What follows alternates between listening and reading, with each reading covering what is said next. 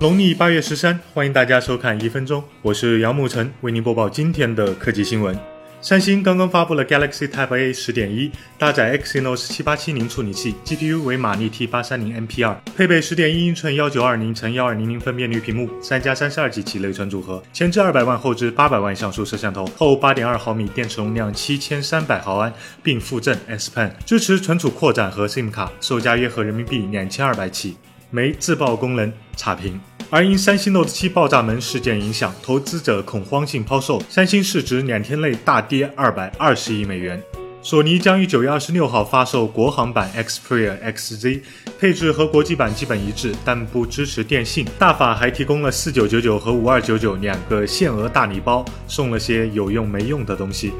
iPhone 7和7 Plus 电池容量最终确定，分别为一千九百六十毫安和两千九百毫安，容量虽小，依然卖断了货。这里面有 Note 7爆炸门助推的功劳，而 iOS 十正式版将在明天凌晨推送。升级名单中剔除了 iPhone 4S、iPad 2、iPad 3和 iPad mini 一。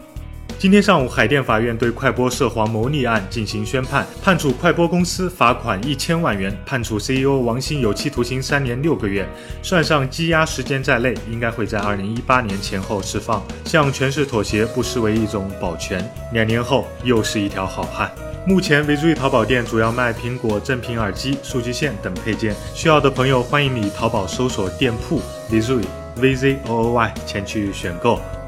极简又拉风，每天一分钟。